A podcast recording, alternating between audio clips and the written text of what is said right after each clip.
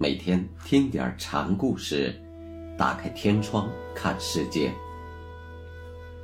禅宗登陆一节。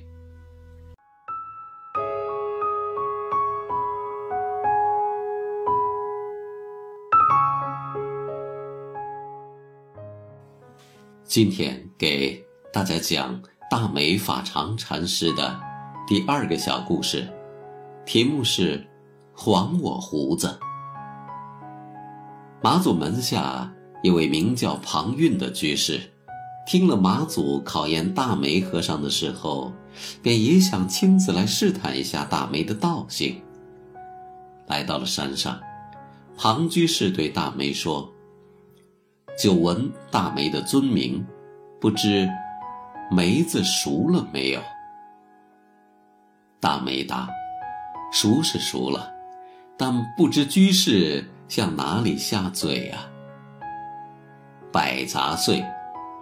居士说：“百杂碎指的是心肝肺及肠肚等等。”可大梅呢，就伸手向庞蕴说：“那你还我胡子来。”庞居士要向他的内里下嘴，大梅却向他要梅胡。内涵你动不了我的意思。庞居士倒被这个药给难住了。从此以后，大梅的声名鹊起，学者见真，师道弥中。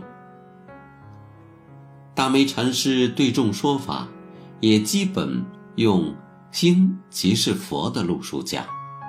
他说：“你们这些人，各自。”回心打本，不要舍本求末，得其本了，末也就来了。本在哪里？